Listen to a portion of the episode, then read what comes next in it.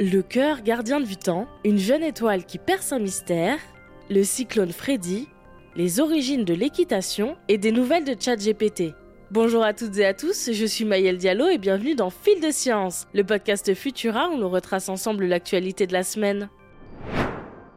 Vous avez soudainement l'impression que le temps passe plus vite. Cela pourrait être à cause de votre cœur. En tout cas, c'est ce que suggèrent des chercheurs de l'université de Cornell aux États-Unis. Selon eux, notre perception du temps n'est pas continue et elle se modifie en fonction de la fréquence des battements du cœur. Ces variations de perception, qu'ils ont appelées rythmes temporels, ont été observées chez 45 patients tests de 18 à 21 ans. Connectés à un électrocardiogramme lui-même relié à un ordinateur programmé pour émettre un signal sonore à chaque battement, les sujets ont perçu ce son comme plus long quand leur cœur battait moins vite, et vice-versa.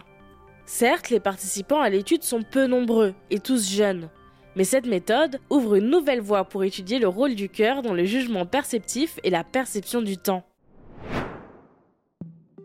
Direction l'espace, et plus précisément la constellation d'Orion.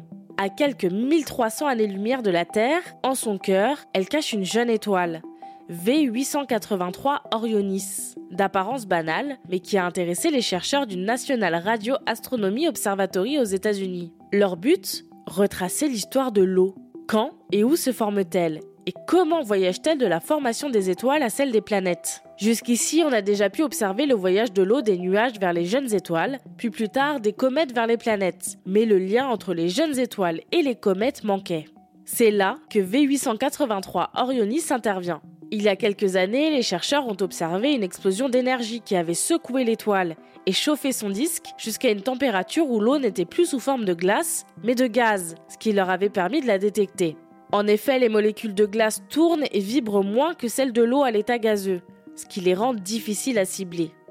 Pendant cette expérience, les scientifiques cherchaient non seulement à détecter l'eau, mais aussi à déterminer sa composition et cartographier sa distribution dans le disque de gaz et de poussière.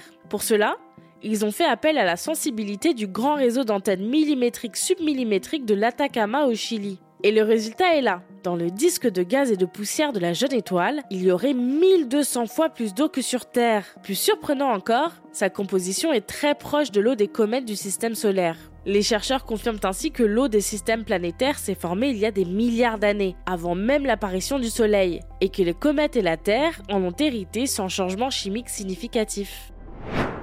C'est officiel, le cyclone Freddy s'apprête à battre un nouveau record. Alors qu'il a atteint son 30e jour d'existence le 6 mars, les scientifiques confirment que jamais un cyclone n'a vécu aussi longtemps. Après sa naissance le 3 février dernier à l'ouest de l'Australie, Freddy a parcouru plus de 10 000 km et frappé tour à tour Madagascar et le Mozambique. Alors qu'il s'était affaibli temporairement, le cyclone devrait se renforcer et frapper à nouveau le Mozambique dans cette nuit de vendredi à samedi.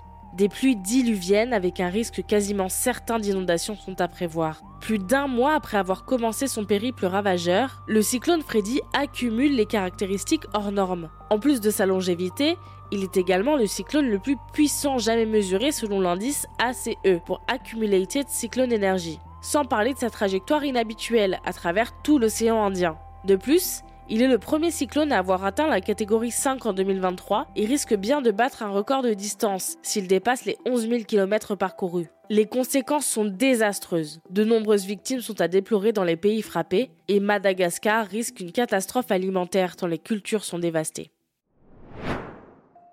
Une nouvelle étude propose que la monte à cheval pourrait dater de plus de 4500 ans. Si les chevaux et les hommes cohabitent depuis 12 000 ans, cela ne fait que 6 000 ans que l'animal a été apprivoisé, bien après la domestication du chien, du mouton ou du bœuf. Attention, apprivoiser ne veut pas dire domestiquer. On parle de domestication quand il y a élevage sélectif en captivité. La preuve irréfutable de domestication se trouve dans la découverte de harnachement.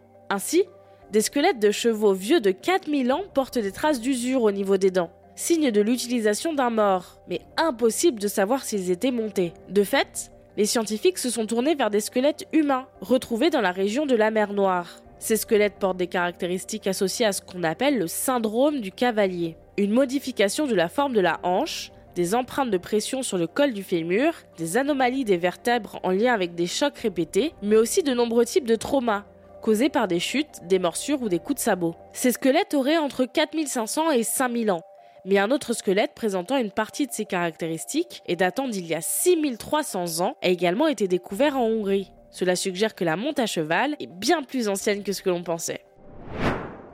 En ce moment, les chatbots vivent leur heure de gloire, surtout le chat GPT d'OpenAI. Mais pour rendre l'expérience plus accessible aux personnes qui auraient du mal avec le texte écrit, l'entreprise israélienne DID a créé une interface permettant de discuter avec ChatGPT de vive voix via un avatar nommé Alice. Pour l'instant, elle ne reconnaît que l'anglais et n'a qu'un visage. Mais DID a annoncé de nouveaux modules de personnalisation qui devraient bientôt voir le jour. Vous avez le droit à 20 conversations gratuites en vous rendant sur chat.d-id.com. Mais ce n'est pas tout.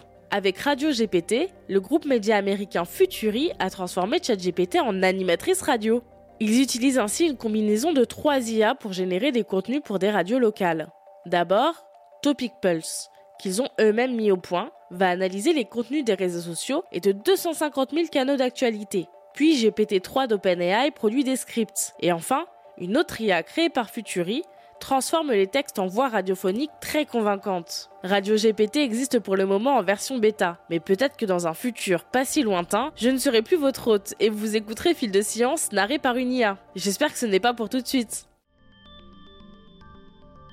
C'est tout pour cette semaine. Si vous nous écoutez sur les apps audio, pensez à vous abonner pour nous retrouver toutes les semaines et à nous laisser une note et un commentaire pour soutenir notre travail. Quant à moi, il ne me reste plus qu'à vous souhaiter un excellent week-end. Et surtout, restez curieux. À bientôt.